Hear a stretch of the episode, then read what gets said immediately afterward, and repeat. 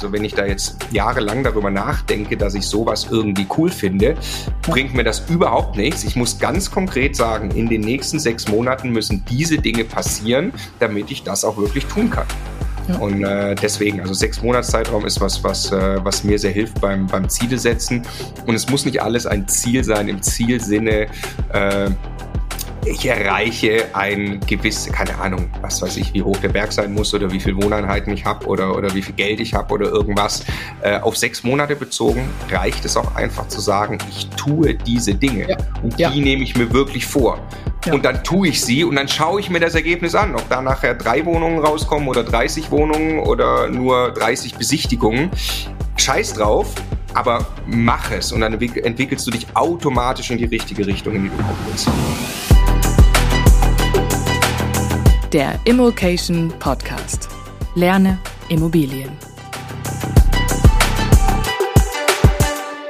Was ändert sich für Immobilieninvestoren in 2024? Wie ist unsere Einschätzung zu ja, den runtergegangenen Zinsen, zur Preisentwicklung? Was ist los bei uns im Portfolio? Wir haben tatsächlich äh, sind mitbeteiligt bei einem Haus in Köln. Wir haben eine Wohnung verkauft. Wir haben in Magdeburg einen ganz guten Zustand erreicht.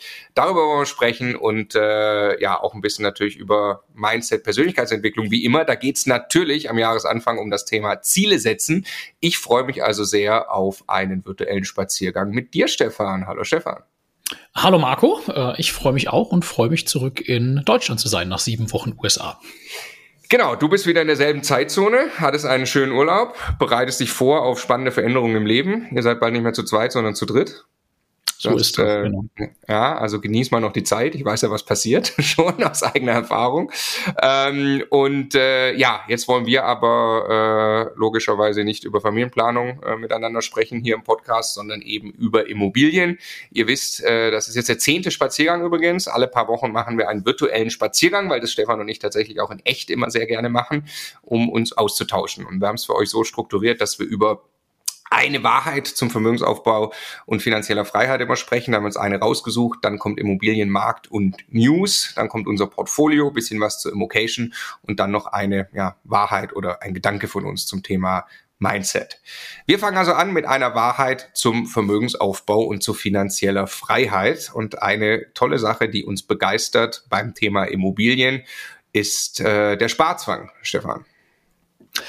Ja, ich habe gerade gerade vorgestern, äh, glaube ich, Kontakt gehabt mit ähm, äh, einem ehemaligen Kollegen hier bei Immocation der äh, auch ein paar Immobilien gekauft hat und meint, er hat jetzt gerade mal einen Strich drunter gezogen im letzten Jahr, ähm, wo er auch mit Familie und so Zuwachs bekommen jetzt nicht besonders viel Geld zur Seite gelegt hat und dann aber merkte, ja, meine Immobilien haben trotzdem 24 Euro, äh, 24.000 Euro Tilgung ermöglicht in diesem Jahr. Und das ist einfach so automatisch passiert, ne, aus, aus der Miete. Ich habe also 24.000 Euro Vermögen aufgebaut, neben allem, was an Wertsteigerungen und Cashflows und so weiter irgendwie entsteht.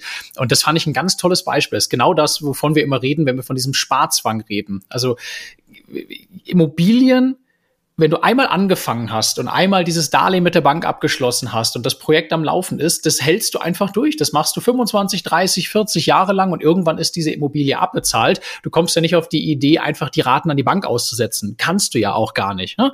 Und deshalb am Ende des Lebens hast du dann einfach diese Art von Vermögensaufbau wirklich durchgehalten, während Dinge wie Aktien äh, mit, mit jeder App, die es noch einfacher macht, irgendwas zu verkaufen oder irgendwas zu kaufen, sehr, sehr selten durchgehalten wird. Also ich selber habe das bei mir beobachtet. Ich weiß, das war bei dir so. Ich kenne viele, viele Leute, die mit Feuereifer und auch, auch großen Strategien dahinter äh, sich Aktien und ETFs und sowas widmen. Aber das Einzige, was nicht rauskommt, ist, dass irgendwas mal wirklich über 10, 15, 20 Jahre äh, wirklich konsistent durchgehalten wird. Und ja, da steckt, glaube ich, ein Riesenhebel von Immobilien drin. Du, du setzt es auf und dann machst du es. Und wenn du es für äh, 10.000 Euro im Jahr aufgesetzt hast, sparst du die. Wenn du es für 20 aufgesetzt hast, sparst du die. Wenn du dir ein Portfolio aufgebaut hast, wo 50.000 Euro im Jahr getilgt werden, dann passiert auch das quasi automatisch. Mach das mal irgendwie anders. Ne? Das ist echt magisch. Ja, ja, ist wirklich magisch und es ist witzig, weil der, weil der Punkt, oft ja genau andersrum interpretiert wird. Also es ist ja, in, wenn du irgendwelche Vergleiche liest über äh, Dinge, in die du investieren kannst, dann kriegst du quasi, äh, wenn, wenn, es, wenn es sehr schnell liquidierbar ist und sehr flexibel verfügbar ist, das Geld, dann kriegt das in dieser Bewertung mehr Punkte.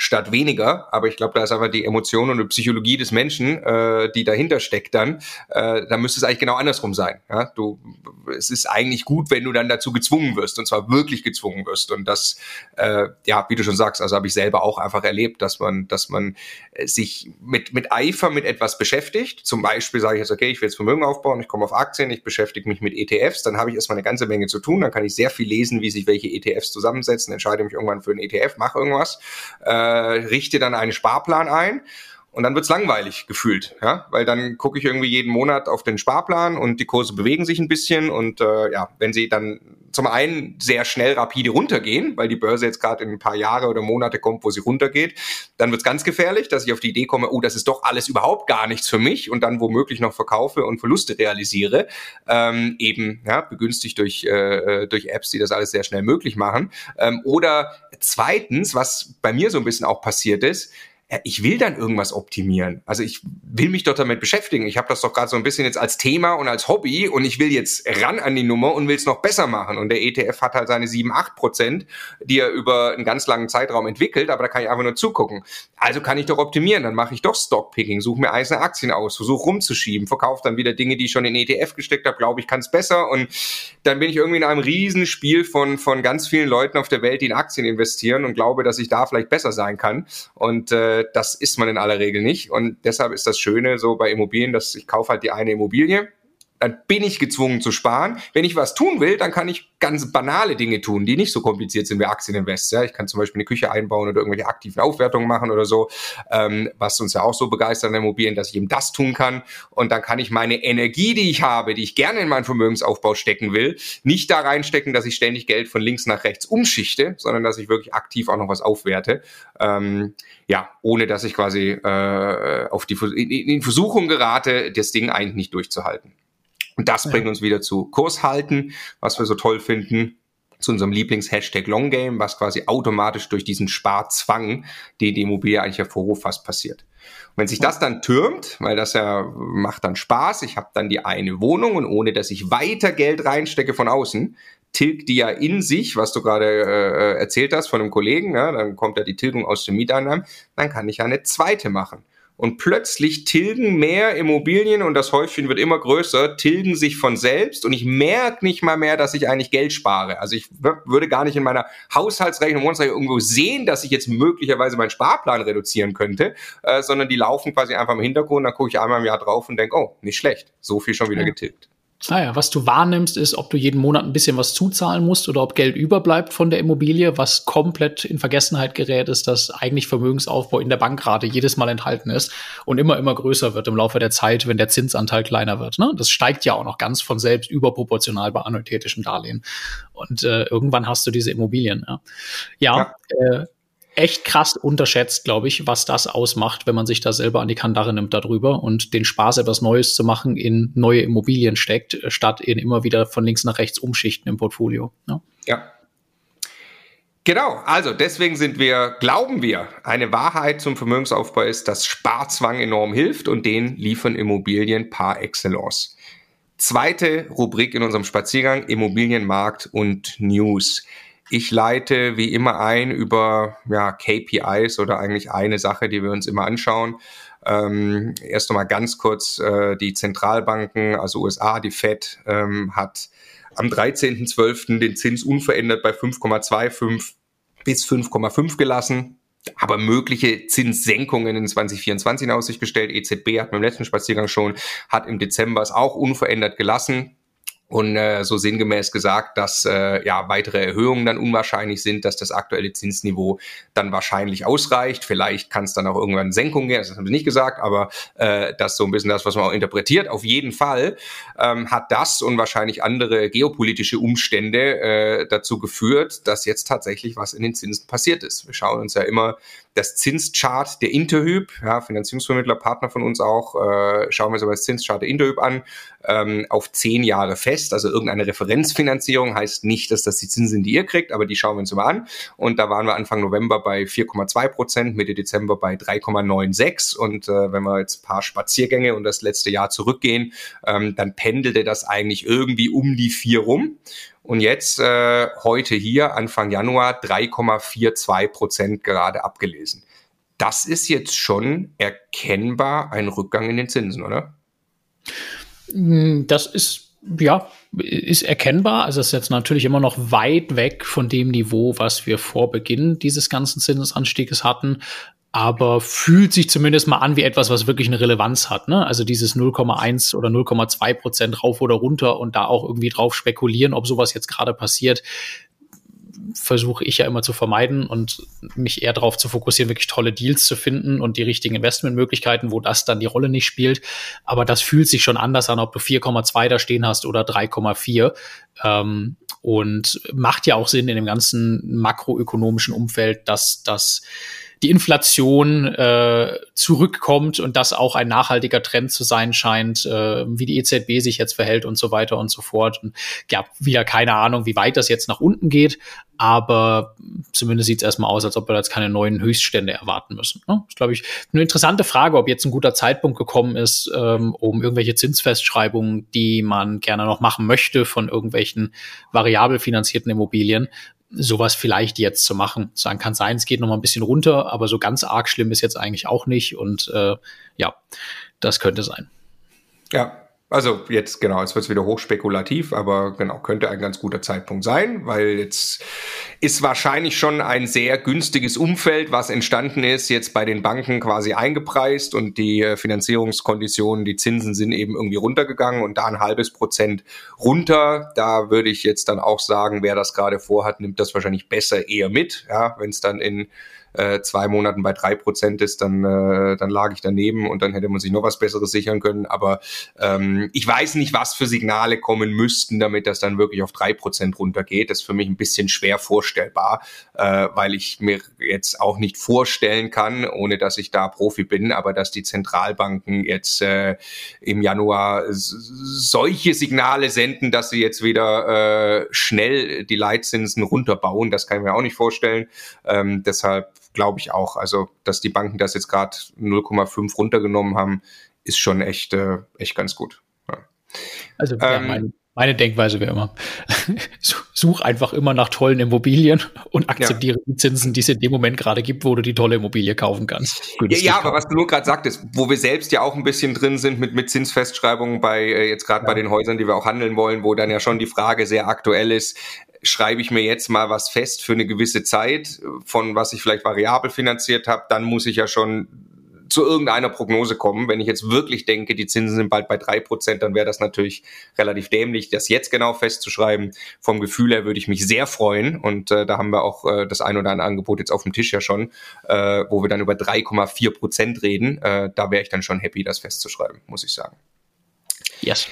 Genau, aber nochmal der Hinweis, wer das jetzt, wer vielleicht die, die, die nicht, nicht, nicht so unser Portfolio kennt oder das, was wir da tun, wir haben unser Buy-and-Hold-Portfolio zum aller, allergrößten Teil ultra langfristig festgeschrieben, 20 Jahre auch zum Großteil. Ähm, und äh, jeder, der da langfristig denkt, fährt damit mit Sicherheit auch am besten. Genau. Äh, ja, Auswirkungen auf Preise, klar, also das begünstigt natürlich eher Preisstabilisierung oder äh, hochgehende Preise sogar, wenn Zinsen runtergehen. Ähm, aber ja, also das ist ja eh etwas, was was passiert ist. Äh, habe ich klar auch noch einen Artikel, eine News, die ich gelesen habe. Wohin könnten die Preise gehen? Das ist natürlich pure Spekulation, aber das ist auf jeden Fall etwas, was auch äh, was auch dazu beiträgt, dass äh, ja mit allem, was intakt ist, mit äh, mit der hohen Mietnachfrage, die es gibt, also intakt im Markt im Sinne von ähm, äh, da die, die, das Wohnen ein sehr gefragtes Gut ist, ähm, tragen eher fallende Zinsen logischerweise dann auch zu eher steigenden Preisen bei. Also ja, wer Schnäppchen machen will, Entschuldigung, den Satz noch, wer Schnäppchen machen will und seinem Verkäufer vorrechnen will, wie hart ihn die gestiegenen Zinsen treffen, ähm, besser dann auch schnell sein, weil äh, das Vorrechnen wird natürlich nicht äh, für die Verhandlungen nicht einfacher, wenn die Zinsen fallen. Also ich, das wollte ich gerade sagen, ich glaube, der, also der typische nicht im Immobilienmarkt besonders engagierte private Verkäufer, ne, der ja ideal ist, um von ihm wirklich ein Schnäppchen zu kaufen, der beschäftigt sich nicht jeden Tag damit, wie sich jetzt das Zinschart bei der Interhyp gerade äh, entwickelt hat, ne? sondern der hat irgendwie grob mitgekriegt, da gab's jetzt was mit den Zinsen und irgendwie ist Krise bei Immobilien und irgendwie gehen die alle pleite, weil jetzt steht ständig der Benko in den Zeitungen. Das ist ja so ein bisschen die quasi die Wahrnehmung, die so jemand hat. Und ich glaube deshalb, dass da schon eher eine Chance drin steckt, dass das reale Zinsniveau jetzt möglicherweise ein ganzes Prozent von diesem Höchststand zurückgeht während aber die Story an sich erstmal noch unverändert ist und ich muss ja nicht unbedingt einen Zinschart hinlegen, das jetzt genau bis zum 3. Januar geht. Ich kann ja auch eins hinlegen, das bis Ende November von 2023 geht, wo die 4,2 Prozent steht. Ne? Also die Erklärung kann ich ja trotzdem machen. Ich glaube, bis, bis auch solche Änderungen in die positive Richtung am Ende wieder so weit in der Breite angekommen sind, dass ich damit gar nicht mehr durch die Tür komme mit dieser Argumentation in der einzelnen Immobilie, die ich wirklich kaufen will, das dauert auch wieder eine Zeit. Deshalb, ich, ich finde es erstmal eine super News zum Einkaufen, wenn die Zinsen runtergehen und glaube tatsächlich, dass man da tolle Chancen hat, äh, Preise zu bekommen, wie man sie halt gerade bekommen kann und Voll. vielleicht einfach ein halbes Prozent mehr Rendite überzubehalten. Ne? Also ich würde auch immer so argumentieren, wenn da der Verkäufer ist, ja, der vielleicht nicht ganz so professionell sich jeden, jeden Tag mit dem Immobilienmarkt beschäftigt, würde ich immer argumentieren. Also wir wissen ja, die Zinsen sind deutlich hochgegangen. Ja, da kann ich die Preise nicht bezahlen, die es noch 2020 gab, 2021 gab. Dann soll der erst mal sagen, ja, Moment mal, in den letzten zwei Wochen sind die Zinsen aber wieder 0,5 runtergegangen. Sehr wahrscheinlich sagen das die meisten nicht. Ja. Okay, das zur Zinslandschaft. Jetzt äh, kurz ein paar, ja, es sind mehr Informationen, als dass wir da jetzt, als dass sich euer Investorenleben durch diese Dinge äh, deutlich ändern wird. Aber trotzdem wollen wir einmal darüber informieren. Es gab einen zusammenfassenden Artikel im Handelsblatt, ähm, was auf Mieter und Eigentümer eben zukommt, äh, welche Dinge 2024 jetzt anders sind und auch da nur ein paar rausgepickt. Es verändert sich ja mal viel, aber ähm, also ein Thema war Grundsteuer.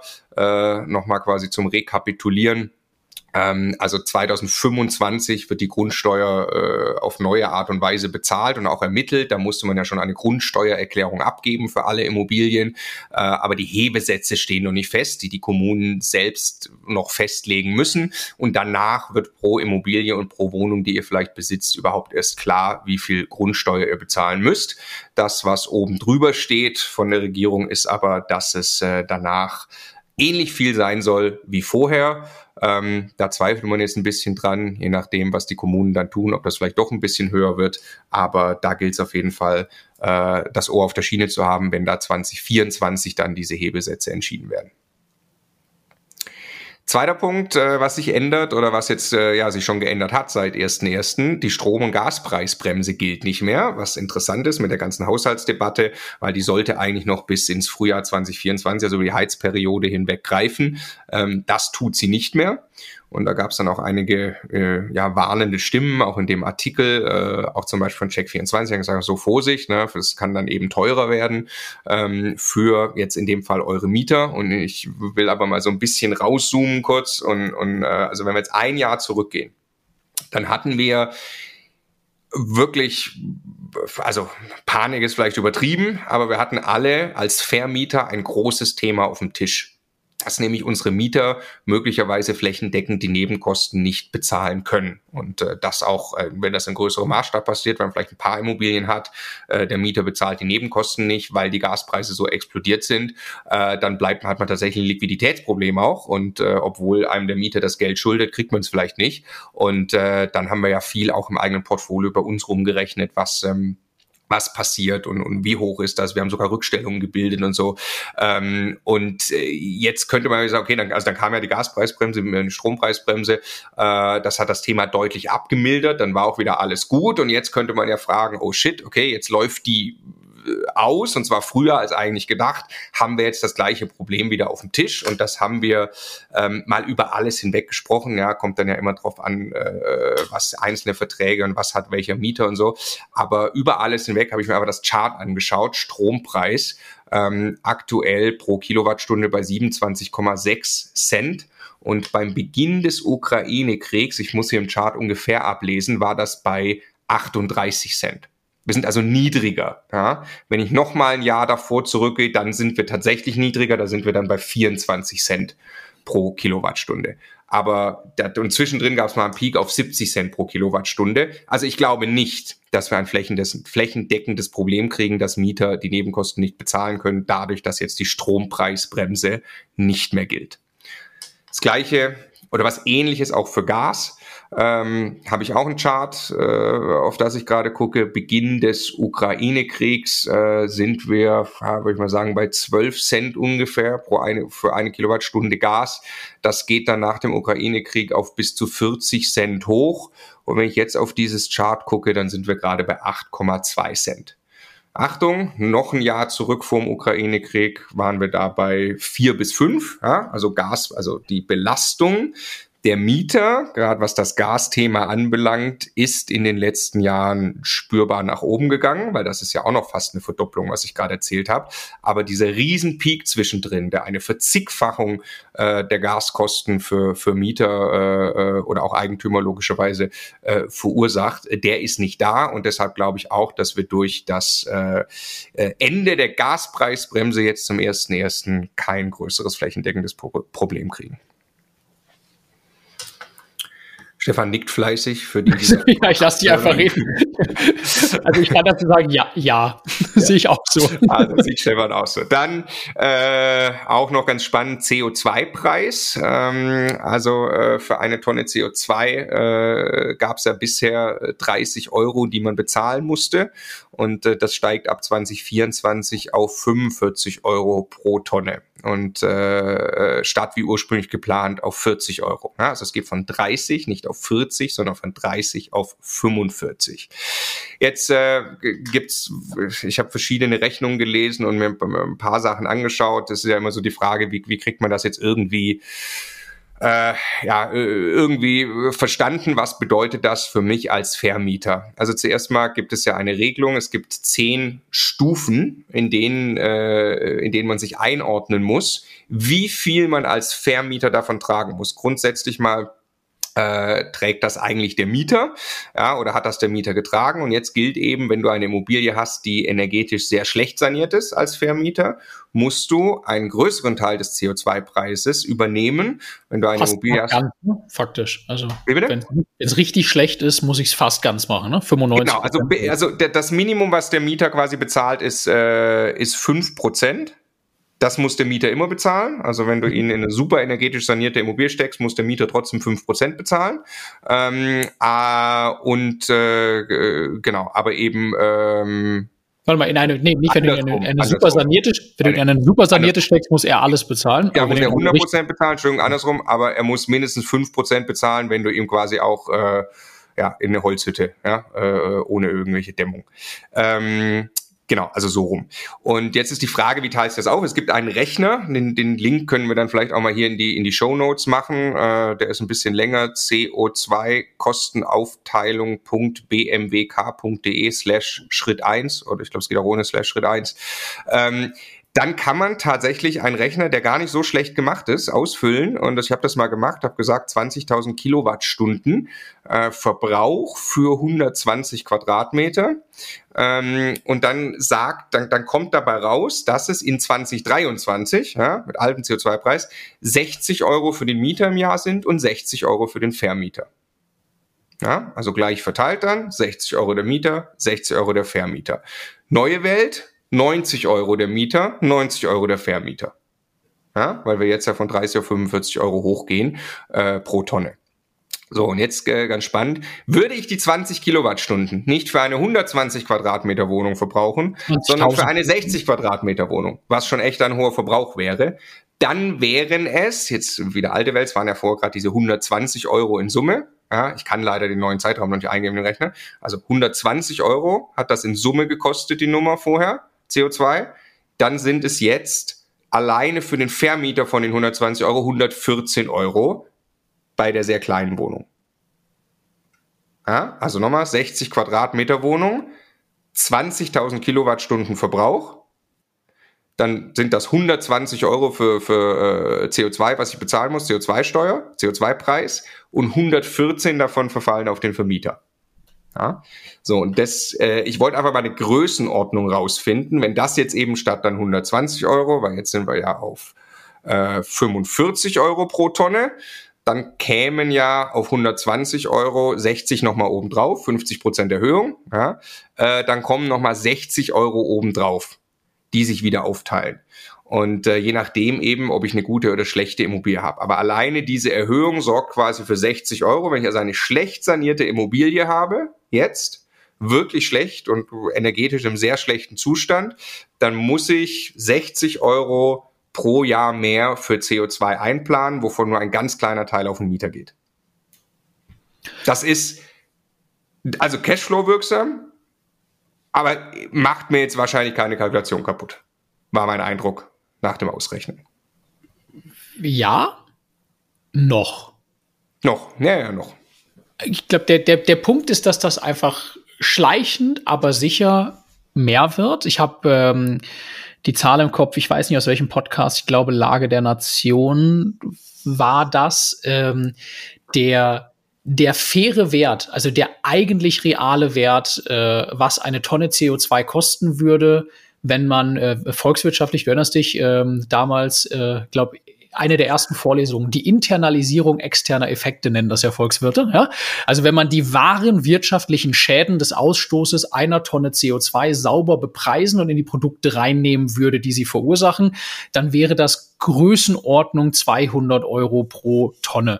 Äh, jetzt ne, können wir uns jetzt alle drüber streiten. Ich bin überhaupt kein Fachmann, aber das wird noch deutlich, deutlich mehr werden. Und äh, wer das dann am Ende alleine für seine Immobilie bezahlen muss, weil er den Mieter quasi bis auf fünf Prozent gar nicht beteiligen kann, das ist dann irgendwann schon relevant. Ne? Ja. Also das, ja. das schleicht sich da so hin, aber das tut dann schon irgendwann über die Zeit weh und ist, glaube ich, einfach ein Strich auf der Liste von, ich, ich muss mich halt äh, drum kümmern und sollte auch bei meiner ganzen Überlegung sanieren, ja, nein. Und wie rechnet sich sowas neben Modernisierungserhöhung und diesem ganzen Ding auch den CO2-Preis und dessen Entwicklung, ähm, was Sie jetzt ja auch im Rahmen dieser ähm, neuen Haushaltsdiskussion nach dem Urteil aus Karlsruhe entdeckt haben, dass das etwas ist, wo man ein bisschen mehr dran schrauben kann vielleicht, jetzt wo es quasi den, diesen großen, äh, den großen Sondertopf nicht mehr in der Höhe gibt, äh, dass das nach und nach an Bedeutung gewinnt und dass ich das mit berücksichtigen muss als etwas, was mir halt schadet oder eine Einnahme dann sinngemäß sein kann irgendwie. Ne?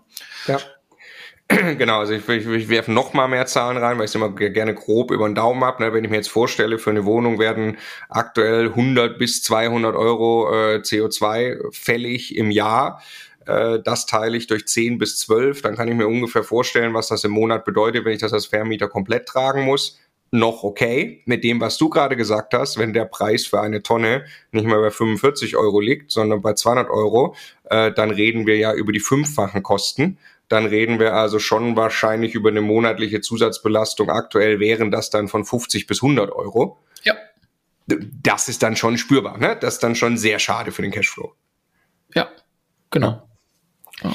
Okay, äh, ein letzter noch aus Dingen, die sich ändern, beziehungsweise die jetzt klar sind. So werden Heizungen 2024 gefördert, war auch im Artikel drin.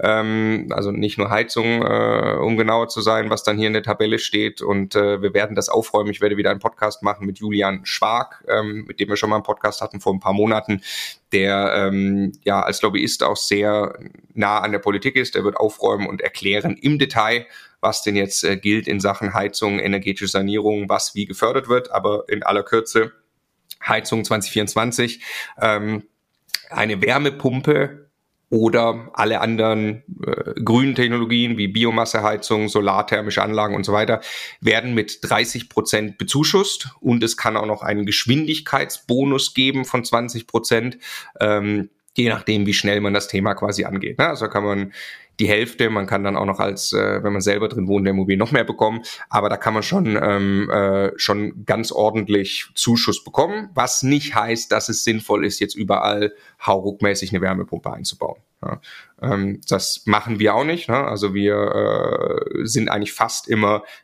rausgekommen bisher bei unseren Immobilien erstmal. Das Projekt wird noch größer dieses Jahr logischerweise. Bei Dämmung First haben wir auch ein paar Mal gesagt ähm, und äh, Gebäudehülle, das steht hier eben auch, wird äh, im Übrigen mit äh, 15 Prozent Zuschuss gefördert. Also wenn ich jetzt dämme und das entsprechend richtig mache, dann auch mit dem Sanierungsfahrplan kriege ich nochmal 5 Prozent obendrauf, kann ich also 20 Prozent Zuschuss bekommen äh, für die Maßnahme. Und das schon ganz nett und da bin ich sicher, da, das werden wir äh, das ein und andere Mal mitnehmen im Jahr 2024. Bestimmt. Ja. Hast du noch einen? Sonst habe nee, ich noch welchen. Das war, das war der eine Artikel, der die Änderung 2024 sagt. Dann äh, fand ich das spannend, wenn wir gerade quasi bei Presse sind, wie wahrnehmbar sich die Schlagzeilen in den größeren Medien, die aber versuchen, irgendwie so ein bisschen auch Wirtschaftsberichterstattung und sowas zu machen, sich ändern. Also wenn man jetzt mal äh, Handelsblatt nimmt, Fokus, Wirtschaftswoche und so weiter, ähm, also wir haben ja bereits vor eineinhalb Jahren, ähm, als das alles gerade losging mit den Zinsen, gesagt, hey, da gibt's jetzt wahrscheinlich eine Riesenchance in dieser Unsicherheit, Immobilien zu kaufen und äh, Schnäppchen zu machen und so weiter und so fort. Ne? Da steckt eigentlich eine Riesenchance drin. Ähm, Jetzt sind auch die Medien, diese Zeitschriften angekommen bei diesen Headlines. Ich fand es interessant, einfach nur zu lesen, ne? weil es so, so krass zeitverzögert kommt. Also die Vivo schreibt jetzt, warum sich Immobilien als Kapitalanlage gerade jetzt lohnen. Fokus, die Leute werden sagen, 2023 hätte ich eine Wohnung kaufen sollen. Handelsblatt, sinkende Preise, steigende Mieten. Die FAZ, ausländische Käufer machen sich am Wohnungsmarkt breit. Die Deutschen zaudern und verpassen womöglich wieder einmal ihre Chance. Und äh, bei NTV war dann auch noch äh, so eine Chance, gibt's vielleicht einmal alle zehn Jahre. Also es kommt an, langsam in der Breite, was wir die ganze Zeit versuchen zu vermitteln. Da gibt's Riesenchancen, wenn in so einem Markt Bewegung ist. Es war eigentlich davor Mist, weil diese niedrigen Zinsen waren in den Preisen, also jetzt nicht volkswirtschaftlich sauber hergeleitet, aber einfach emotional in den Verhandlungen und sowas alles komplett äh, schon eingepreist. Und wir sind ja immer nur Bittsteller gewesen und das hat sich halt einfach wirklich gewandelt und das ist immer noch so. Und durch diese jetzt gerade kurzfristig gesunkenen Zinsen, ich habe es vorhin gesagt, ergibt sich vielleicht genau jetzt gerade wieder ein Fenster, das nochmal besonders attraktiv ist. Also äh, ja, schön, schön, dass die Meinung jetzt auch äh, da wieder ankommt, aber ähm, die Chance äh, lag eigentlich auch schon vor eineinhalb Jahren vor uns, um ehrlich zu sein. Ne? Richtig, ja. richtig. Ja, Eine Chance, ja. Ja, ich wollte sagen, es fehlt der differenzierte Blick äh, immer auf das Thema, ne? weil äh, haben wir schon so oft kommentiert, aber es gibt ja quasi eine Pleitewelle äh, von, von, von Bauträgern, von Leuten, die sehr kurzfristig äh, versucht haben, Immobilien zu handeln, sie vor allem kurzfristig finanziert haben, da dann vielleicht auch noch schlecht angekauft haben zu hohen Preisen und dann gehen die Zinsen hoch und dann hast du ein Problem und, und bist, äh, bist möglicherweise sogar zahlungsunfähig.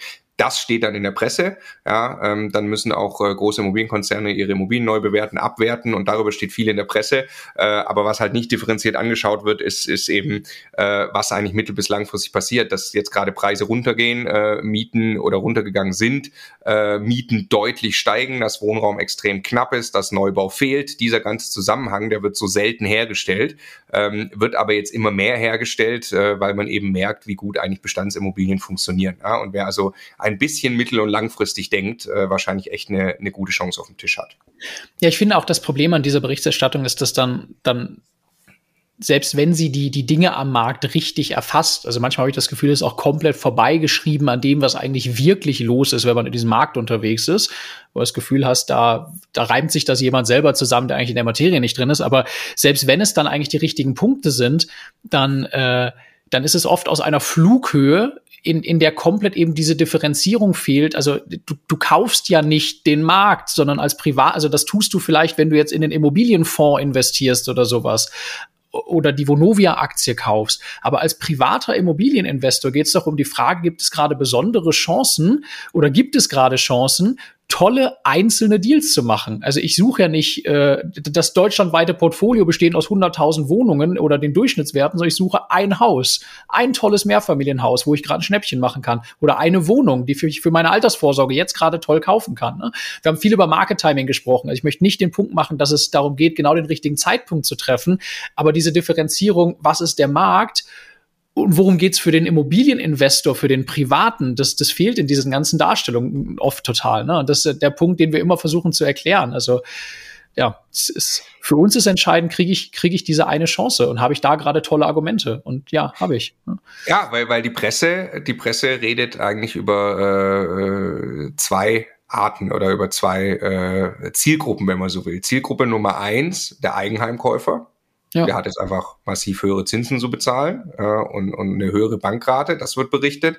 Und zum Zweiten über große Immobilienkonzerne, Projektentwickler und so weiter, die ein ganz anderes Geschäftsmodell haben, die tatsächlich einfach auf sehr kurzfristige äh, Verkäufe auch angewiesen sind, viel variabel finanzieren und so weiter und so fort. Ne? Und dazwischen drin, und das war auch, weiß ich noch, das war zur Gründung von Immocation von uns etwas, was uns bewegt hat, ne? dass so die, dass man einfach ein privater Kleininvestor sein kann, das ist überhaupt nicht äh, Gegenstand der, der, der breiten Diskussion. Ja, trotzdem, dass es vier, vier oder mittlerweile fünf Millionen private Vermieter in Deutschland gibt, äh, wird eigentlich über diese Zielgruppe sehr wenig gesprochen. Und äh, ja, dass Mieten steigen und Wohnraum knapp ist, ist natürlich eine sehr gute Nachricht für Vermieter.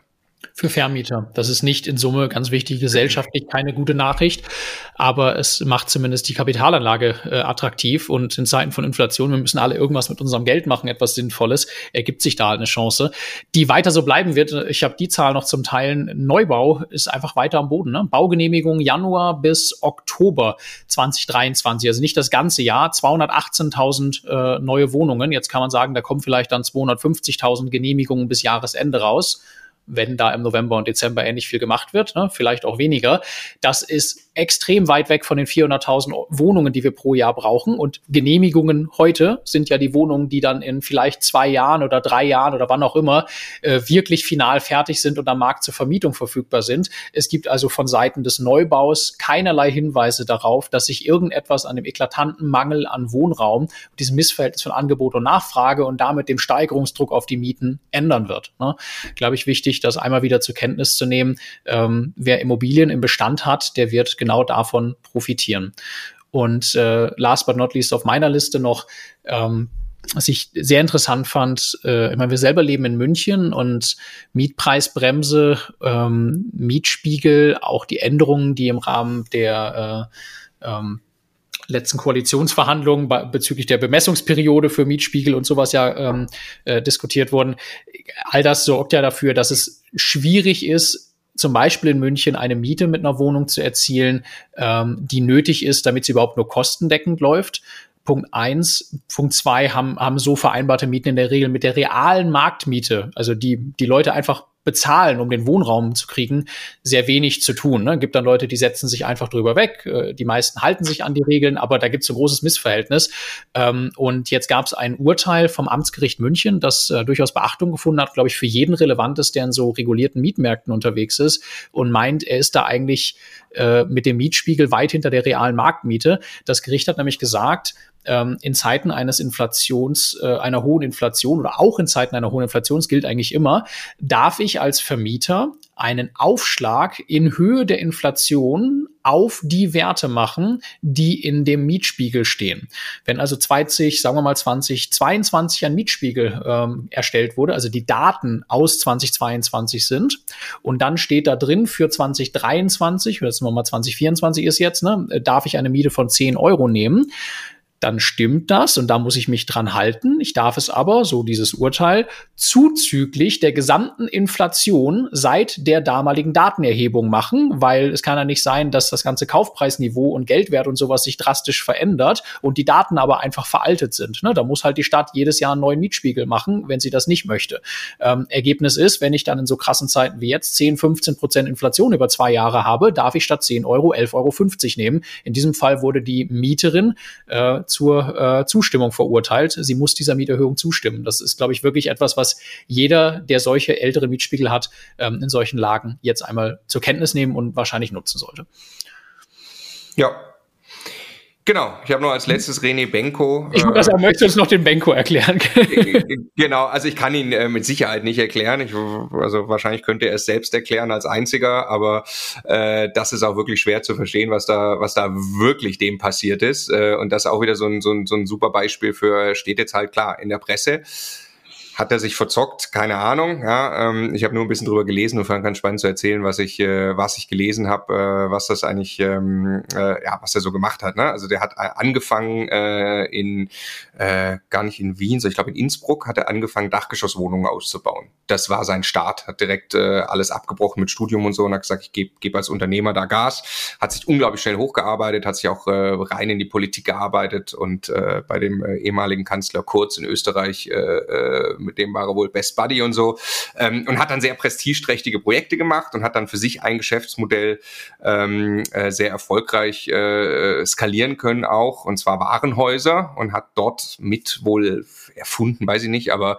ähm, äh, auf jeden Fall dieses Shop-in-Shop-Konzept und hat also sehr ein sehr prestigeträchtiges Warenhaus in Wien ähm, hat er genommen und hat es äh, sehr aufwendig äh, auch aufgewertet und hat es geschafft, die Mieten deutlich zu steigern, indem er nicht mehr gesagt hat, das ist jetzt ein Warenhaus wie jetzt Karstadt oder Kaufhof, sondern da drin habe ich eben Shop in Shop, wie man das kennt. Ne? Und wenn dann eben jetzt, ähm, keine Ahnung, Louis Vuitton und Co. Äh, in diesen Lagen dann ihre Handtaschen ausstellen möchten, dann zahlen die natürlich auch extrem gut dafür. Und äh, das ist eine Sache, die er ausgebaut hat. Dann hat er viele ja, prestigeträchtige äh, äh, Bauvorhaben, wirklich auch in, in vielen großen deutschen Städten. Elbtower ist jetzt eben sehr bekannt, ja gerade in der Presse ähm, in, in Hamburg, weil da die große Frage ist, äh, wie viele Hunderttausende fehlen da jetzt, die da reinfließen müssen, dass man das Ding zu Ende bauen kann. Und ähm, ja, ein, ein, ein äh, Fehler, den er, den er wohl, wohl gemacht hat, ist dann auch, er hat dann ja äh, schon, schon wirklich über Jahre versucht, äh, ähm, Galeria Kaufhof, Karstadt und so, diese Warenhäuser zu kaufen, hat das dann auch geschafft zu Preisen, keine Ahnung, kann ich nicht einschätzen, ob das jetzt gute oder schlechte Preise waren, die er da bezahlt hat, ähm, und hat diese Warenhäuser aber operativ eigentlich, ja, das war nicht sein Kernbusiness, die jetzt operativ zu betreiben, ähm, und ist da in seiner Kalkulation, ja, ganz kühn reingegangen, was er denn da dann für Mieten bekommt, also, ja, von sich selbst, die gehören ihm ja dann, aber da vermietet die eine Gesellschaft dann an die andere äh, und muss plötzlich, muss quasi Galeria Kaufhof und Karstadt, ihm zwar gehören, aber muss dann sehr viel mehr Miete bezahlen. Ähm, und da gab es dann auch so, so Experten, die dann gesagt haben, was kann eigentlich so ein Warenhaus äh, typischerweise an Miete ab in Prozent vom Umsatz. Das hat er deutlich überschritten, ähm, weil er eben davon ausgegangen ist, er kann dann da überall äh, wahrscheinlich, schätze ich mal, sein Shop-in-Shop-System umsetzen, sehr prestigeträchtig vermieten und keine Ahnung, da hast du halt irgendeine Karstadt-Filiale, da will aber Louis Vuitton nicht rein. Ja, so leite ich mir das mal her. Ähm, und äh, bringt die quasi wirklich an, an, an den Rand der, der, äh, der finanziellen Kapazität. Qualität im operativen Betrieb, diese Warenhäuser. Und möglicherweise wäre das ja gut gegangen und hätte auch alles funktioniert mit seinen ganz großen Bauvorhaben. Aber dann kommt eben die Zinserhöhung äh, und du hast quasi plötzlich ein Riesenproblem, dir neue liquide Mittel zu beschaffen. Und so ist mal wieder ein riesengroßes Schwungrad mindestens mal ins Stocken geraten. Ähm, jetzt äh, wird da ja in den einzelnen Gesellschaften Stück für Stück irgendwie Insolvenz angemeldet, auch nicht so richtig, sondern noch in Eigenverwaltung. Ähm, da ist also noch überhaupt nicht klar, was da irgendwie passieren wird. Ähm, aber ja, was können wir wieder als äh, normaler, kleiner, privater Immobilieninvestor da rausziehen? Ja, ähm, Gier hilft nicht, das Rad nicht zu schnell zu groß drehen, auf Dinge aufpassen wie variable Finanzierung, wenn mir die Bank kein Geld gibt und ich mir dann noch von anderen Leuten Geld leihe für 10 bis 15 Prozent Zinsen, äh, dann muss ich mir meiner Sache schon sehr, sehr sicher sein oder ich muss halt langsamer wachsen. Ja, und äh, ich glaube, das kann man sich einfach hinter die Ohren schreiben, dass man das, äh, ja, den Bogen nicht überspannen darf, weil wenn dann so Dinge passieren wie eine Zinserhöhung, ähm, dann ist man am Ende der, der auf der Strecke bleibt. Genau. Willst du Warenhäuser kaufen, Stefan, oder? Hm, ja, aktuell nicht. Okay. Nee. Ja, nee. Also, weil das auch was, ne? Also da, man muss, also ich, der kannte sich wahrscheinlich schon damit aus, äh, so, also was er mit Warenhäusern generell macht, aber ein Karstadt zu betreiben, ist halt nochmal ein anderes Geschäft wahrscheinlich. Ne? Ich, das war, lag mir gerade auch auf der Zunge. Ich wollte sagen, jemand, der so erfolgreich wird wie René Benko, der hat mit Sicherheit sehr, sehr viel richtig gemacht und ist mit Sicherheit kein Idiot. Und es ist immer schade, dann Artikel zu sehen äh, und dann irgendwelche Stammtischparolen, äh, die dann schnell zu dem Ergebnis gekommen, was für ein Depp. Ne? Also komm da mal hin, wo der hingekommen ist. Aber er hat irgendwo in diesem System einfach einen Fehler gemacht, offensichtlich. Ne? Und ich finde auch, dass also etwas sehr naheliegendes ist immer dieses zu viel auf einmal gewollt oder zu große Risiken eingegangen. Das Risiko kann ja immer gut gehen. Risiko heißt ja nur, es gibt eine Wahrscheinlichkeit, aber Risiko kann halt auch schief gehen. Und ähm, jetzt ist das bei großen Unternehmen, Konzernstrukturen, äh, ist das so, dass dann, also in meiner Wahrnehmung, es oft irgendwelche Mittel und Wege gibt, dass man da am Ende schon noch mit einem blauen Auge wieder rauskommt mit so einer Struktur, ne? Und dann funktioniert das schon alles wieder. Und also der ist mit Sicherheit hinterher jetzt nicht privat insolvent. Wenn man es als privater Immobilieninvestor so richtig in Sand setzt, ist halt blöd, ne? Also ich Long Game. Wenn es drei, vier, fünf Jahre länger dauert, seine Ziele zu erreichen, ist das besser, als ein zehn Prozent Risiko zu haben, abhängig von irgendwas anderem, dass man hops geht. Wofür? Das ist einfach nicht. Es geht auch nicht mehr um Geld. Also du bist bereits Milliardär. Ja, ja. Warum musst du dir beweisen, dass du jetzt statt fünf, zehn prestigeträchtige Immobilienprojekte gleichzeitig ja, machen das kannst? Ist, glaube ich, das ist vielleicht ein bisschen Henne-Ei-Problem. Vielleicht brauchst du diese Persönlichkeit, um Millionär zu werden und du bleibst diese Persönlichkeit. Ne? Also ich, das ist, weiß ich nicht. Also, weil das, das könntest du auch bei, wahrscheinlich bei 10 Millionen schon sagen. Ist also wofür jetzt die Elfte, ne? Ja. Ja. Gut, äh, damit können wir überleiten zu unserem Portfolio. Wir treffen uns nämlich wieder in den nächsten Wochen äh, zu verschiedenen Offsites. Das machen wir einmal im Jahr und äh, die erste machen wir beide immer zusammen ähm, also nur wir beide, dann machen wir sie mit noch anderen Beteiligten, zum Beispiel eben äh, mit dem Führungsteam von Immocation oder dann auch mit Bodo und Martin, unseren Co-Investoren, wo wir dann, also wo wir den Großteil unseres Bestandes haben, um zu besprechen, wie wir, wie wir strategisch vorgehen.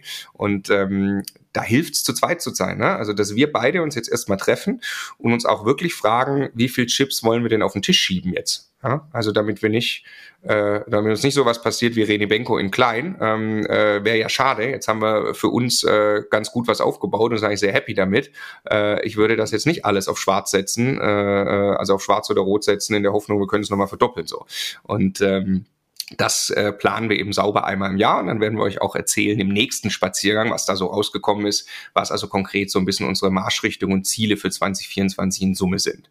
So, ein paar Dinge wollen wir euch trotzdem erzählen aus dem eigenen Portfolio, was, äh, was jetzt schon passiert ist. Jetzt könnte man ja auch sagen, also äh, die Jungs äh, irgendwie, die haben jetzt so gelernt über ihre Strukturen, ja noch nicht mal selbst, aber über Co-Investoren, dass sie entwicklungsbedürftige Mehrfamilienhäuser kaufen können, zur langfristigen Vermietung entwickeln können. Zumindest äh, funktioniert das für uns ganz gut und das haben wir auch über verschiedene Regionen getan dann äh, plötzlich fühlen wir uns berufen zu sagen, ja, wir können schon auch spekulativ ein bisschen an die Sache rangehen und das ein oder andere Haus in München mitnehmen, was man jetzt ähm, kurzfristig sehr günstig bekommt.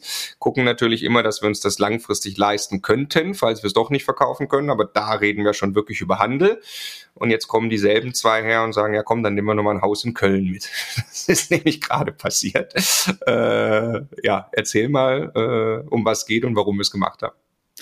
Ja, es ist, ist tatsächlich einfach sehr, sehr opportunistisch. Ne? Und jetzt, also worum geht's? Es geht um äh, drei Häuser in Köln, ähm, die effektiv ne, günstig kaufen, jetzt auch nicht allzu viel dran machen und sie äh, teurer wieder verkaufen, äh, was, wenn man weiß, wie das funktioniert, in dieser Marktphase durchaus möglich ist, eben durch die viele Unsicherheit, die bezüglich der Preisniveaus und so weiter äh, ähm, in der Breite auch einfach herrscht. Äh, jetzt warum Köln? Das eigentlich ist das Interessante. Wir, wir haben ja den, äh, den Co-Investor, nennen wir ihn eigentlich mittlerweile beim Namen im Podcast? Ja, ja, ja, ja, ja, ja. Wir haben auch seine E-Mail-Adresse schon genannt, weil er schon. Äh, ja, ja. Er war eine Zeit lang, wollte er in Flagranti sein. Also genau, mit, mit dem, ähm, mit dem Sebastian zusammen, äh, den wir liebevoll intern den Roti nennen, also wirklich äh, liebevoll gemeint, ja. Ähm, der äh, wo wir uns ja beteiligt haben an, an einem größeren äh, Unternehmenskonstrukt, äh, das er zusammen mit dem, mit dem Tobi hat. Ähm, die beiden kennen sich schon ewig lange. Äh, wir haben uns mit äh, einer kleinen Beteiligung an äh, der Gesellschaft von den beiden beteiligen dürfen, äh, zusammen mit noch jemandem anderen und äh, wollen alle gemeinsam da eine sehr, sehr große Immobilienunternehmung aufbauen, würde ich es mal nennen. Ne? Ein Teil davon ist äh, dieser Handel von Häusern in äh, München und der Münchner Region, da haben wir schon drüber gesprochen. Ähm, und jetzt äh, haben wir neulich hier bei Immocation einmal einen Aufruf gemacht, dass äh, Sebastian und Tobi Verstärkung im Team suchen, jemanden suchen, der Lust hat, in diesem Bereich beim Aufbau dieses Unternehmens mitzuarbeiten arbeiten. Äh, und da haben wir auch jemanden gefunden und der baut jetzt eben äh, in Nordrhein-Westfalen ein ähnliches Geschäft auf, äh, ein ähnliches Handelsgeschäft, wie das äh, Sebastian und Tobi eben hier in München ähm, bis jetzt gemacht haben. Und äh, also die Gesellschaft übergeordnet ist die Flatbuy und äh, die Flatbuy hat jetzt quasi eine Tochtergesellschaft äh, in Nordrhein-Westfalen und da ist das jetzt das erste Handelsobjekt. Und ähm, von der Dealstrukturierung ähm, da ein bisschen Insight zu geben, ähm, läuft es immer so, dass die, die Flatbuy-Gesellschaft, also die Muttergesellschaft quasi einen, äh, einen Anteil an der Immobilie hat äh, für alles, was sie in Summe äh, bereitstellt, ähm, an Strukturen, auch die Akquise macht und so weiter und so fort, aber nicht das Eigenkapital reingibt. Ähm, und äh, das Eigenkapital wird dann eben gegen eine Gewinnbeteiligung äh, von außen reingeholt. Ähm, jetzt in diesem konkreten Beispiel sind es 40 Prozent ähm, Gewinnbeteiligung, äh, die es auf das Eigenkapital gibt. Und wir haben in diesem Fall von dem Eigenkapital äh, ein Viertel gemacht. Ne? Ich glaube, Größenordnung äh, 90.000 Euro plus minus ein paar wenige tausend Euro war das, die wir da ähm, reingegeben haben, mit der Erwartungshaltung, dass da in ja, jetzt darfst du eine Zahl sagen, was? Zwölf Monaten oder sowas? Also, ja, maximal eigentlich, ja. ja. ja ziemlich kurzfristig das Geld zurückkommt und irgendwas zwischen 60 und 90.000 Euro oder 60 und 80.000 Euro Profit obendrauf kommt. Ähm, und das erklärt dann auch schon, warum wir bei sowas natürlich gerne Ja sagen, wenn wir da mitmachen können. Also äh, haben wir ein großes Vertrauen erstmal in, in, äh, in das Team da, was, äh, was diese, diese ganze Arbeit macht. Und B, wenn ich aus 90.000 Euro innerhalb von weniger als einem Jahr äh, 180.000 Euro machen kann, dann ist das einfach eine sensationelle Rendite, auch wenn man das nur mit Eigenkapital macht, weil wo kriege ich eine Verdopplung in einem Jahr? Ne? Das also macht man gerne, solange man das nicht mit Summen macht. Das ist jetzt, glaube ich, auch wichtig, die das große Ganze irgendwie in Gefahr bringen. Und ja, da haben wir jetzt viele Jahre für gearbeitet, dass wir das aus unserem eigenen Holding-Konstrukt halt machen können, so einen Betrag zu investieren, ohne dass ähm, wir uns jetzt große Sorgen machen müssen, wenn das dann länger dauert oder ähnliches. Genau, also das ist, äh, glaube ich, fünfeinhalb Prozent Mietrendite. Das kann man also halten, wenn man muss, ohne dass da Schlimmeres passiert. Äh, aber die Idee ist es eben zu verkaufen und passt auch. Äh, also ich glaube nicht, dass wir das verdoppeln, ehrlich gesagt. Ne? Also ich äh, 1,6 war der Kaufpreis Millionen für drei Häuser, die man aber noch äh, noch aufteilen muss. Und äh, wenn wir dann 8 bis 850 pro Haus bekommen, was mal so der Case ist, äh, dann wird das auch auf uns unseren Eigenkapitaleinsatz von 90.000 Euro keine keine Verdopplung. Ähm, aber äh, also weil daraus resultiert dann äh, ja auch nur eine Beteiligung von, äh, von 10 Prozent ne, am, am Profit. Ähm, aber äh, natürlich trotzdem sensationell, was da, was da an Rendite dann steht. Aber das ist wirklich für uns, wie du schon gesagt hast, opportunistisch. Wir haben auch von größeren Häusern in München berichtet, wo wir auch deutlich mehr Eigenkapital drin haben, wo wir das Gleiche machen. Ähm, und das passt auch zu dem, was wir, was wir gerade tun und worüber wir ausführlich auf, auf unserer Offsite jetzt auch wieder sprechen werden. Wir haben das das ähm, mittel- bis langfristige Spiel für uns schon relativ weit getrieben, wo wir sagen, also wir bauen einen Bestand auf, der zahlt sich von selbst ab. Darüber bleibt wirklich nennenswert Cashflow übrig, den wir im Hier und Jetzt haben. Und was bringt uns denn Freude in unserem Leben? Ja, jetzt sind wir äh, Mitte 30, sage ich mal noch äh, gut gemeint. Ja. Ähm, äh, und äh, ist natürlich schon schön, Geld im Hier und Jetzt zur Verfügung zu haben. Und wenn wir also die Möglichkeit haben, kurzfristiger Geld zu generieren, werden wir es machen aber niemals so, dass es das große Ganze gefährdet.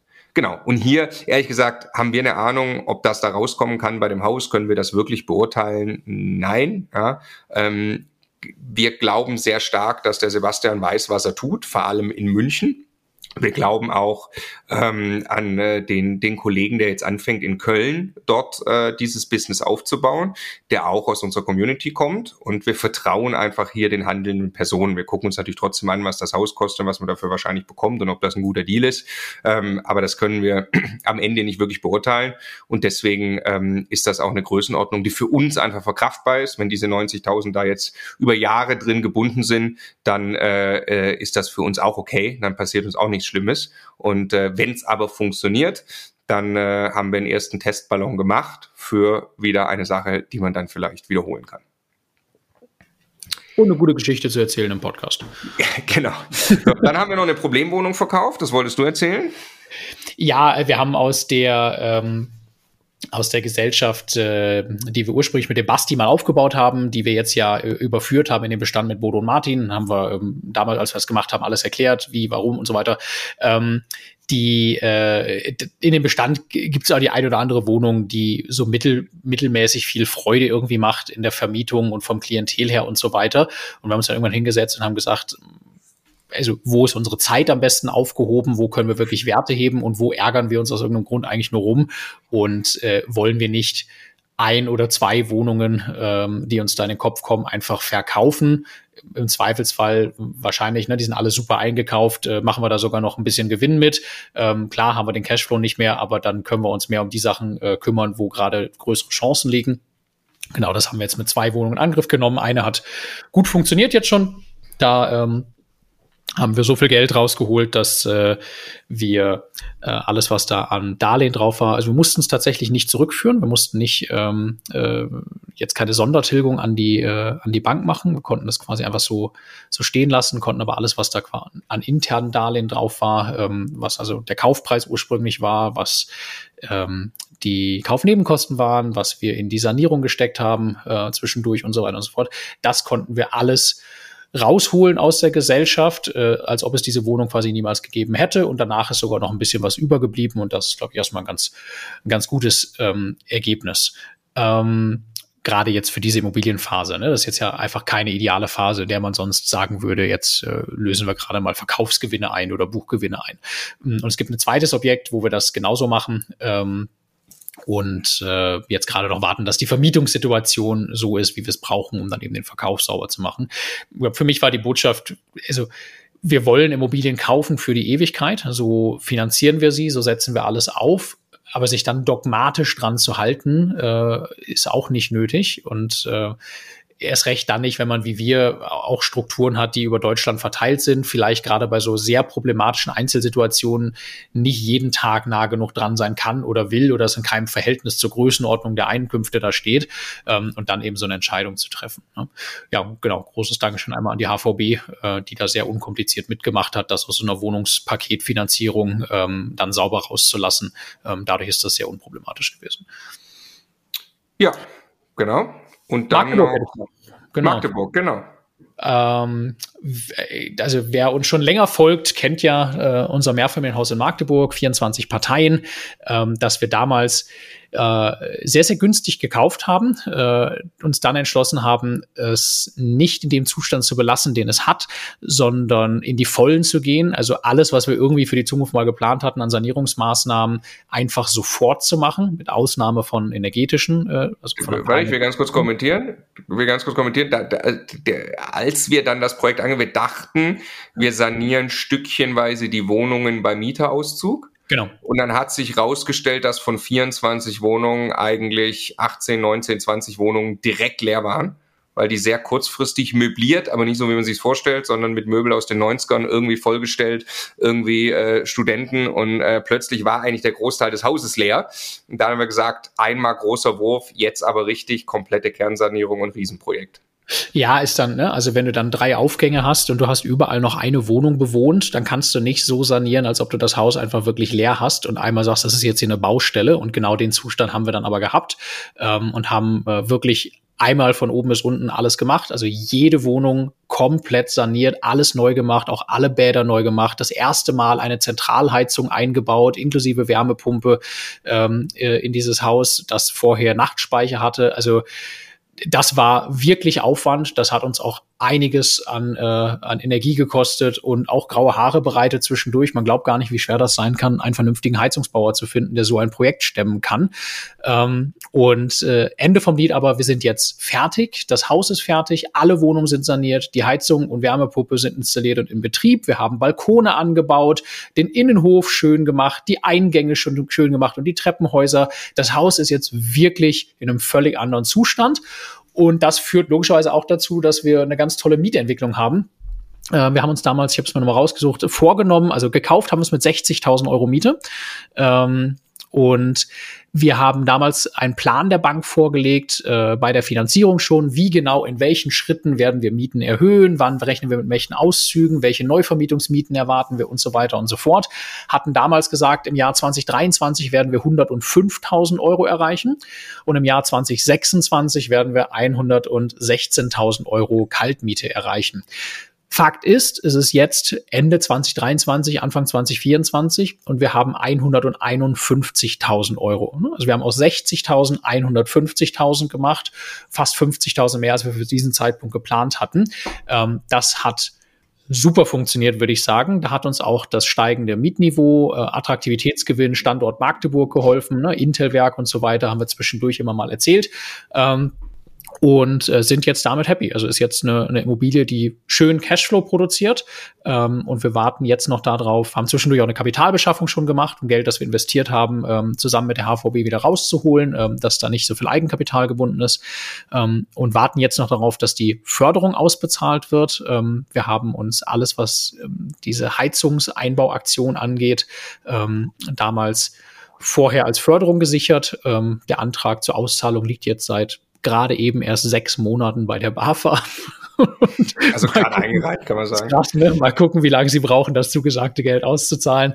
Äh, und dann haben wir schon gesagt, machen wir noch mal einmal hier äh, im Podcast oder im Portfolio updaten wirklich einen Strich drunter, ähm, wie jetzt die Finanzen von diesem Objekt aussehen. Aber Vollvermietung und Sanierung erreicht. Auch ein solches Projekt geht irgendwann mal zu Ende und fühlt sich dann gut an.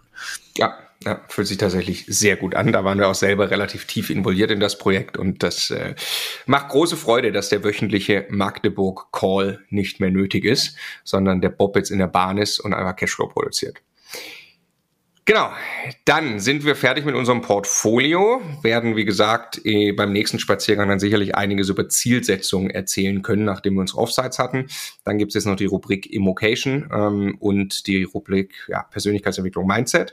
Rubrik Immocation ähm, möchten wir heute äh, über einen Partner sprechen, den wir jetzt schon seit einigen Monaten haben, und zwar ohne minusmakler.net. Äh, das ist eine ziemlich coole Sache, die ihr unbedingt ausprobieren solltet. Es gibt auch gleich noch einen, äh, einen Deal für euch, ja, wo ihr, wo noch ein bisschen was besser machen könnt äh, oder ein bisschen was ähm, bekommen könnt. Erstmal, was ist das? Also normalerweise, wenn ihr eine Immobilie vermietet oder eine Immobilie verkauft, dann würdet ihr ja wahrscheinlich inserieren bei den großen Portalen, Immobilien Scout, Immowelt, eBay Kleinanzeigen oder viele andere kleine Portale. Und das geht mit ohne Makler zentral. Ihr geht also in das Tool rein, müsst einmal eine Anzeige aufsetzen, sie gut aufsetzen, dann wird sie auf alle die Portale verteilt doppelpraktisch. Es gibt dann auch noch ein zentrales digitales Postfach. Das heißt, die ganzen Anfragen, die ihr dann bekommt, könnt ihr zentral an einer Stelle bearbeiten, spart natürlich deutlich Arbeit. Und jetzt kommt das besonders Coole, was der Hendrik geschafft hat. Das ist, ähm, äh, dem gehört ohne Makler. Ja, ähm, und zwar, dass es auch noch günstiger ist. Das heißt, das eine Inserat bei ohne-makler.net kostet euch weniger als nur ein einziges vergleichbares Inserat bei ImmoScout. Aber es wird ja auch auf alle Plattformen verteilt. Ja. Gibt also, glaube ich, wenig Gründe, ähm, das auf irgendeinem anderen Weg zu tun. Und deshalb partnern wir auch und äh, haben für euch jetzt auch noch einen Gutscheincode. Ihr könnt nämlich auf ohne-makler.net net äh, slash Gutschein gehen, könnt dort den Gutscheincode Immocation eingeben und dann bekommt ihr eine Premium-Platzierung bei eurer nächsten Anzeige auf Immobilien Scout, die alleine 200 Euro wert ist. Ja, also oh, könnt ihr euch okay. noch und das, ich höre das ja jetzt gerade selber erst von dir. Ja, das, ja, das, weil vor der Frage steht man ja immer, wenn man da inserieren möchte, ob, ob man jetzt gerne noch irgendwelche von diesen ganzen Zusatzfeatures hätte für eine Anzeige, die einem wirklich wichtig ist. Ne? So erstes Mal in die Vermietung in Magdeburg gehen, da waren wir an dem Punkt. Das ist genau. ziemlich cool, wenn man das geschenkt bekommt. Ja, also ohne minusmakler.net slash Gutschein und dann am besten noch Immocation eingeben. Ähm, genau, also viel Erfolg bei der Vermarktung und der Vermietung eurer Immobilien. Und äh, das war's auch schon aus der Rubrik Immocation. Äh, jetzt geht's in die Rubrik Persönlichkeitsentwicklung. Mindset. Ich wollte eine Sache noch. Ähm, also ich, ich selber hasse Newsletter. Also ich lese sie so. auch nicht. Mhm. Äh, aber, also stimmt nicht ganz. Ich lese ein paar ganz, ganz wenige. Ähm, und ähm, bei uns gibt's etwas, das wollte ich nur zum Jahreswechsel einmal in, in Erinnerung rufen. Das nennen wir Post von Immocation. Das ist äh, ein wirklich jede Woche mit sehr viel Liebe und Arbeit von Hand geschriebener Newsletter, ja, wenn man so möchte. Aber anders formuliert wirklich eine tolle Zusammenfassung von all dem, was uns und Immocation im Laufe der Woche bewegt hat und was für euch als Immobilieninvestoren und Investorinnen relevant ist. Da fassen wir zusammen, ob wir irgendwelche spannenden Gespräche hatten äh, in irgendwelchen Videos oder Podcasts oder davor oder danach und was da die wichtigsten Aussagen waren. Da posten wir Links rein zu irgendwelchen Sachen, die äh, wir wertvoll gefunden haben im Laufe der Woche. Da äh, fassen wir für euch irgendwelche strategischen Tipps, die wir bekommen haben oder Gedanken nochmal zusammen. Ne? Also ein bisschen die, die sehr, sehr schnelle und einfache Möglichkeit, up to date zu bleiben und, und äh, wirklich im wahrsten Sinne des Wortes nichts Wichtiges zu verpassen ähm, und äh, sich ein bisschen unterhalten zu lassen rund ums Thema Immobilien. Wenn ihr das noch nicht lest, äh, man kann man eh jede Woche neu entscheiden, ob man es wirklich lesen will, aber abonnieren könnt ihr es unter immocation.de slash post, möchte ich euch wärmstens empfehlen. Äh, fließt sehr, sehr viel Arbeit rein und lohnt sich, glaube ich, wirklich. Ich lese es übrigens, weil ich es nicht selber schreibe, lese es selber immer mit großer Freude, jedes Mal, wenn es rauskommt. Also immocation.de slash post und damit dann zum Thema Persönlichkeit. Genau. Sorry, dass mein Handy gerade geklingelt hat. Das, ich habe tatsächlich festgestellt, also bei mir sind ja alle Notifications aus, aber iMessage kommt mit einem Ton durch. Sowas wird bei mir rigoros unterbunden gleich. Ja? Also geht überhaupt nicht, dass mein Handy mich äh, äh, bestimmt und mir sagt, was ich als nächstes tun soll. Ähm, genau, das haben wir auch schon öfter diskutiert hier bei Persönlichkeitsentwicklung und Produktivität. Jetzt wollen wir sprechen über das richtige Ziele setzen, was ihr bestimmt auch gerade irgendwie schon gemacht habt oder noch macht für 2024. Stefan, wie setzt man sich richtige Ziele deiner Meinung Meinung nach. Ja, da äh, glaube ich, hat jeder seine persönliche Meinung auch. Ja, also ich, ich habe immer erstmal schon mal das Gefühl, dass, also ich kann jetzt die Zahlen nicht, ne? Jetzt kann man wieder wahrscheinlich 80, 20 oder sowas, aber die allermeisten Menschen, die ich kenne, die jetzt nicht aus dieser Bubble Unternehmertum, Immobilieninvestoren und so weiter kommen oder so Karrieretypen sind, glaube ich nicht, wüsste ich nicht, dass die sich wirklich Ziele setzen in dem Sinne, wie ich es jetzt meine. Und was ich damit meine, ist, mir wirklich Zeit zu nehmen und mir Gedanken zu machen, was ist das, was ich in den nächsten fünf Jahren erreichen möchte, wirtschaftlich, aber auch in, in verschiedenen anderen Kategorien. Was ist das, was ich dieses Jahr erreichen möchte, jetzt 2024? Und wie, mit welchen Aktionen und, und welchen, welchen Dingen, die ich angehen muss und angehen werde, schaffe ich das, das umzusetzen? Ne? Also ich bin am Jahresende Millionär, ist, das ist auch Quark, ne? Das ist ein bisschen, also ich weiß, es gibt auch gibt auch diejenigen, die daran glauben, dass das dann schon passiert, wenn man sich das nur lang genug wünscht bis Jahresende. Aber ich bin schon ein starker Verfechter davon, dass man das hinterher operationalisieren muss, wie ich das nenne. Also ich habe mich jetzt gerade hingesetzt und habe ähm, die Flüge in die USA und zurück genutzt, um genau das stundenlang zu machen. Ne? Da oben kein Internet und so ist perfekt. Dann war auf dem Rückflug sogar noch der Fernseher, also das Gerät vor mir kaputt. Ich hatte quasi nur mein digitales Notizbuch, äh, das so wie Papier funktioniert. Funktioniert für mich viel besser bei so einer, bei so einer Tätigkeit, als äh, irgendwas zu haben, wo ich tippen muss. Das bringt mich in einen anderen Modus, ne? so einen Stift zu haben. Und ich mache das schon seit vielen Jahren so, dass ich mir erstmal am Anfang nämlich mir leeres Blatt und schreibe, drei, vier Begriffe drauf und das sind für mich so die Kategorien, auf die ich mich überhaupt fokussieren will, die mir, die mir dieses Jahr wichtig sind, die neben allem, was auch passiert, äh, irgendwie einen besonderen Fokus genießen sollen. Ne? Und dann kringel ich mir die immer ein und schreibe dann irgendwie einmal noch fett für mich darunter, das will ich maximieren, so dass mich das jedes Mal anschreit, wenn ich diese Seite angucke und fange dann an, einzelne Seiten zu diesen Themen zu machen, mir uns überlegen, was konkret möchte ich in dem Bereich eigentlich erreichen. Also wann, wenn ich am Jahresende 24 zurückschaue, sage ich, wow, was du alles auf die Kette gekriegt hast in diesen zwölf Monaten, da kannst du echt stolz auf dich sein. Ne? Und genau den Review habe ich jetzt für 2023 auf, auf dem Hinflug gemacht. Und es ist krass, was für Sachen da standen und wie ich einfach mit dem Stift langgehen könnte. Habe ich gemacht, habe ich gemacht, habe ich gemacht. Ging nicht, weil wir Eltern werden, habe ich aber ein bisschen anders gemacht, so, ja. Und äh, äh das quasi dann aufzuschreiben, die Dinge greifbar zu machen, so wie man das früher im Konzern auch gelernt hat. Ziele müssen spezifisch sein, Ziele müssen messbar sein. Also ich möchte irgendwann mal reich sein, ist was anderes als ich möchte bis Jahresende mein Gehalt um 40.000 Euro gesteigert haben oder ich möchte meine erste äh, Wohnung gekauft haben oder ich möchte das erste Mehrfamilienhaus gekauft haben oder ich möchte 10.000 Euro Cashflow im Monat haben. Ne? Das ist sehr klar machen. Und dann aber noch mal einen Schritt weiter, und das ist mir dann immer so wichtig, was sind die Dinge, die ich dafür jetzt tue? Also Gibt es etwas, was ich jeden Morgen mache zu diesem Thema? Gibt es etwas, das ich äh, jede Woche mache? Gibt es Leute, mit denen ich mich enger verbinden muss? Gibt es irgendwelche Meetings, die ich dafür aufsetzen muss? Ne? Und äh, woran kann ich festmachen, ob ich auf dem richtigen Weg bin? Wann muss ich mir das das nächste Mal angucken? Und all das gehört für mich dazu, das ernst zu nehmen, sich Ziele zu setzen und zu wissen, in welche Richtung man rennt, weil ansonsten läuft man möglicherweise mit aller Energie, die man hat, in die falsche Richtung. Und jetzt kann ich das gerade nicht drehen, äh, weil die Kamera fest montiert ist, aber Drei Meter links von mir steht mein Crosstrainer, auf dem ich äh, jeden einzelnen Morgen stehe. Ein Ziel, das ich mir vorgenommen habe, ist, also fast jeden Morgen, dass ich äh, sechs von sieben Tagen die Woche Sport machen möchte. Äh, also das sind 312 Mal, wenn man es aufs Jahr hochrechnet. Das steht da als Zahl. Ich möchte 312 Mal Sport gemacht haben am Ende des Jahres. Und jedes Mal, wenn ich da draufstehe, hängen vor mir vier DIN A4-Zettel, auf denen stehen genau die Dinge, von denen ich gerade gesprochen habe. Und die gucke ich jeden Morgen 40 Minuten an, wenn ich nicht gerade in Buch oder in mein Handy gucke. Ne?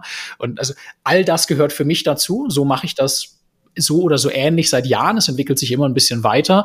Ähm, aber für mich passiert da echt Magie, wie sehr am Jahresende ich in die Richtung gelaufen bin, wo ich am Jahresanfang hin wollte. Und das kann im nächsten Jahr was anderes sein. Jetzt kommt das Thema Familie, was mir logischerweise und, und äh, werden, werden ein Kind kriegen dann im Februar wahrscheinlich, ähm, was ganz viel Raum einnehmen wird und sowas, wo ich mir auch einfach Dinge vorgenommen habe, was, was ich da für Raum schaffen möchte, wie unsere Partnerschaft funktionieren soll und so weiter.